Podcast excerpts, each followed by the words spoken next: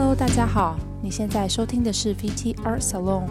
非常妙异文空间的 Podcast 节目 Very Talky，我是今天的主持人阿良。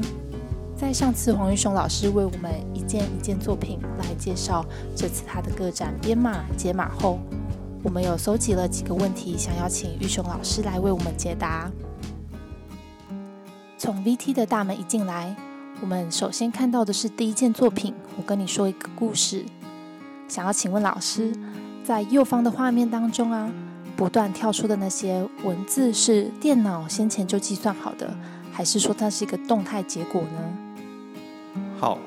这个画面原本在 VT 的展览版本规划的是，它在现场会有两只指向性的麦克风，及时的收到现场大家讲话的文字，作为左边的资料库。那在展场里面要处理这件事情，其实要顾虑的事情非常多，包含隐私权还有收音的状况。后来我把这件事情拿掉，换成我原来半年前所累积的文字，倒给他的资料大概会有三百 MB 左右的资料，我让他去做右边的即时运算，他每一次所运算出来的都会有些些许不同。那在这个版本里面，资料库是半年前的资料库是固定的。如果未来资料库要去做动态，比如说现场去收音的话，它资料库会每天不断增加，右边的动态效果会变化更剧烈。目前它每一天每次开机之后，它会重新运算，也就是每一次会有一些语句的不同。基本上左边就是一个固定的资料库。现在在 GPT-2 里面，它在训练是要不断的教它，也就是好像在教一个小朋友，你要每天倒给他资料，他每天不断的学习，他会越学越好。目前我的这个 model 跟正式的自然语言资料库的资料量比起来。少非常多，那原因就是这个只是半年的资料。对于正式的语言资料库，它可能它所要训练的语句，可能是我的百倍以上。你可以想象，你要训练一个三岁的小朋友，跟训练一个三十岁的人，他所要经历的语句跟语言的数量的差异。如果我们要训练一个电脑，要让它如同一个文学家能够书写的话，它要被训练的可多的。那所以目前在这一篇作品里面，我只以我过去半年所累积的资料量来作为文本。好，那不过未来这件这件作品它是可以被扩充，刚刚提到可以现场收音，或者是针对指定的环境或指定的事件重新去收集里面的 database 这样子。接下来啊，我们看到的是第二件作品《失语症》。因为我们看到左手边的画面是由一些闪动的画面所构成的图腾，但右边却是相对比较静止的画面。想请问一下老师，为什么会在这件作品上做出这样子的选择呢？好，这个问题很好，这个会回应到我们刚刚提到，就是每天面对大量的资料跟文字的时候，一个心理状态，就是我每天看到大量 email 的时候，我们中文的书写都是横的，但是我看到不管是大量的文字、图片等等，对我来说，它就是一个符号所生成的密集的图形。看到它的时候，就是一个符号排列，所以对我来说，它是直的横和不重要，而是我的眼中会自动把它编排成一个我看得到它，但是我不想阅读它的几何图形。所以对我来说，这个图形它是动态的，也就是在这个系列里面，这个 Serial One 它实际上生成跟我给电脑程式它生成的图形有三到四个版本，我抽取其中一个，我目前它生成出来我比较喜欢的，那其实它有其他的画面。这个系列我接下来也会继续发展，就是我们对于文字的想象，对于大量数位资料，我们看起来它如果不是语言变成符号之后，它有非常多视觉的可能性。所以目前在画面上呈现是我在当下对于大量的文字，对于视觉上的矛盾感，我把那个感觉把它留下来，所以呈现目前的状态。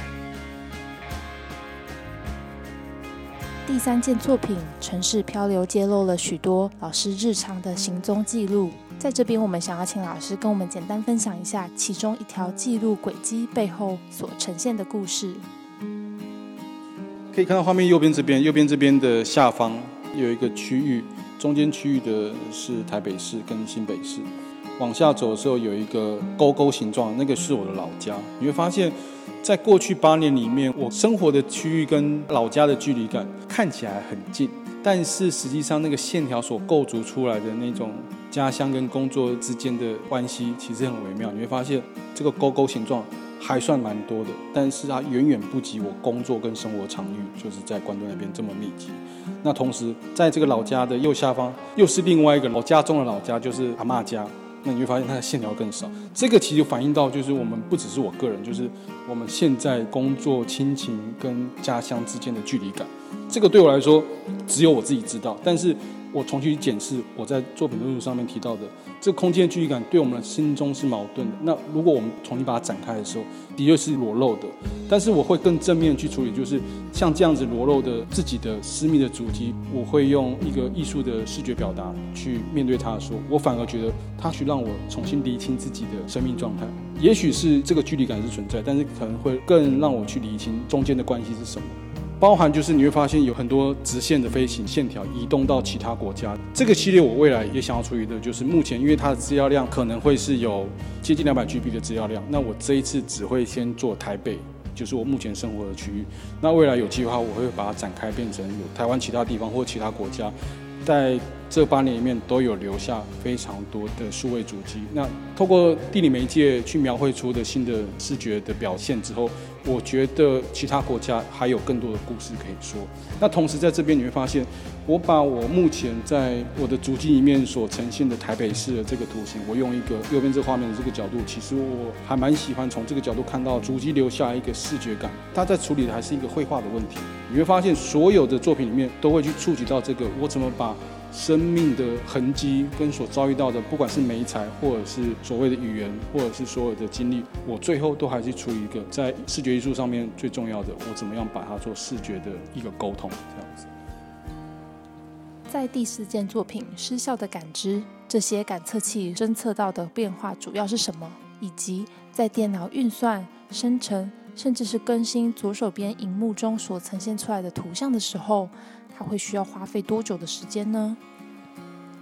这个感测器其实它是侦测距离的，所以它在这个系列里面，其实我原来的想法是，这个作品上面会布满各个类型的感测器。我们现在会有距离、温度、湿度、二氧化碳、P 二点五各种非常多感测器。原因就是我们已经非常依赖感测器去理解我们现在所处的世界，包含智慧型的手表，知道我今天心跳多少，我今天健康状况好吗？一个很讽刺的状态就是，我们要了解自己跟了解世界，都要透过别的物件，就是感测器、电脑。我我们已经不再去好好的细微去感受我的身体是什么。甚至你就是拿起手表哦，我今天健康，真的很健康吗？这件事情对我来说是一个长期的疑问。也就是，其实我不戴那一种智慧手表，因为我觉得那个好奇怪。我为什么要透过一个物件去重新认识我自己？我就觉得很矛盾。所以这件作品对我来说，我发现感测器很方便，但是它总是有一点点很诡异的感觉。也就是在所有系列作品里面，我让它重新的具有生命，给它一个角色去描绘它所看到的世界。我想知道他们所看到的世界是什么。这个感测器它只会知道距离，你们在移动过程中，它是每一秒钟都在感测。我们人类时间维度都是一秒钟，但是在感测器它时间维度是千分之一秒，它就知道。所以距离的改变就会改变左面的画面，会处理到几个问题。第一个。它的距离不会是我们所理解的一公分、两公分，它的距离就是一连串超音波感测到的数字。超音波的原理很简单，就是把超声波发射出去之后，你会发现它有一个圆孔发生出超声波，打到人体之后，它会反弹回来。它另外一个是接收器，一个发射器，一个接收器，超声波反弹的时间差会决定这个距离是多少。那这个时候，它所感受到的距离感，就是它所感知到的那个世界的样貌。透过这个方式去描绘另外一边的视觉造型。那同时，一般人去使用这感觉大概不用太大的数量。我们一般在车子后面的超音波感知了不起三个。这次处理到八百多个的时候，其实很不好买，因为不会有人买这么大量。所以我这一次蛮幸运的，就是我找到愿意大量提供这个零件的供应商。那在这个做的过程中，我一个一个自己接的时候，我觉得就是一个很舒压的过程。那最后做完之后。其实我还蛮喜欢它这一个排列的过程，它排列其实没有非常非常的工整，但是这个没有非常工整，其实我也希望赋予它一些好像具有某一些些生命感的感觉。这个系列未来我会继续发展，目前是用超音波感测距离的系列，未来系列会有其他，比如说温度的系列。或者是湿度的系列，或者其他气体的系列，也就是它可以透过不同感测器去处理的是人类世界中不同的感知模式这样子。第五件作品《迷雾之岛》，如果说这件作品是展览作品的一个小节，它本身所呈现的亮粉红色调跟之前的几件作品蛮不同的。想要请问老师，在颜色的选择上是不是有什么样子的含义呢？这个桃红色跟鲜艳蓝色，在我生命中是不会出现的颜色，尤其是个桃红色。但是我在做这个系列作品的时候，从前面你会发现，你刚刚说问的很好，就是前面从一个灰阶的状态，就是灰阶的文字、灰阶的颜色的配置，大概就是我们在面对所谓的冰冷的电脑语言常见的。我们看到语言程式码。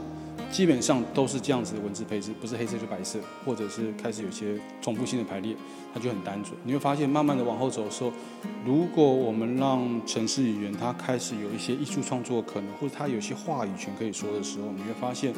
我们可以让它的视觉感越来越丰富，所以你会发现整个作品从战场前面到越来越后面的时候越来越丰富。到了后面的时候，我在做这个作品到最后的系列的时候，在迷雾指导里面试图去建构一个电脑跟人类共同建构的未来的世界观的时候，我有一个强烈的感觉是，未来的世界的样貌不是我们希望所理解的绿色的叶子、蓝色的海，或者是咖啡色的土地。对于电脑来说，它可以做选择。也就是我们现在人类会常常会帮电脑选择它应该是什么样，它可以做什么样的事情去帮助人类。人工智慧有一个最大的谬误就是我们都要机器去学习人类，但是我们有没有想过，当人工智慧它有未来的选择的可能性的时候，它的选择可能跟人类不一样。那这个时候，我在迷雾之岛呈现一个面向是未来的世界不是人类可以完全决定的时候，我让城市蚂蚁决定的时候。在目前这个版本，这个颜色配置是电脑选出来的，并不是我选。我选只是他选完之后，我觉得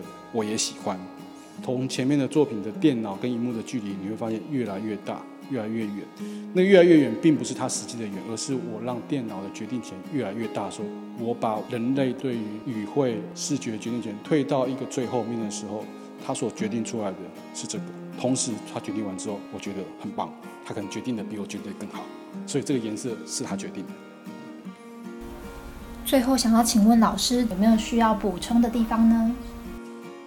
这一次的布展，其实要特别感谢 VT 的所有团队、新宇带领的团队，还有要感谢这次非常重要的三位帮手，就是于洋、艾丽跟小黑。展场看到所有的走线都是他们负责走。你会发现有一个除了常见的白色的电源走线之外，电脑中间去把电脑这个创作的另外一个主体连接到视觉画面呈现这个荧幕中间的黑线。这个是我刻意安排的视觉上的装置，去强调所谓的电脑创作主体性。那这个线，他们三位帮我很多，把这个线拉得非常的漂亮。这一次的布展过程中，常会开玩笑，就是有一两个人有强迫症，会把线拉得很好，但是。往往在展场里面最后的收尾阶段，也都必须有这样子的人，才要把作品推到一个比较好的状态所以大家可以看到，除了荧幕下方的电源线，还有电脑的讯号线之外，后面的展场投影机的线也拉得非常的好。那对我来说，展览里面除了艺术家之外，布展的团队跟展览的行政团队也是不可或缺的元素之一，也都非常重要。好，那再次谢谢他们。今天的节目就到这里，谢谢大家的收听。这次黄玉雄个展展到四月二号，欢迎有兴趣的听众朋友可以前来参观哦。我是今天的主持人阿良，我们下一集再见，拜拜。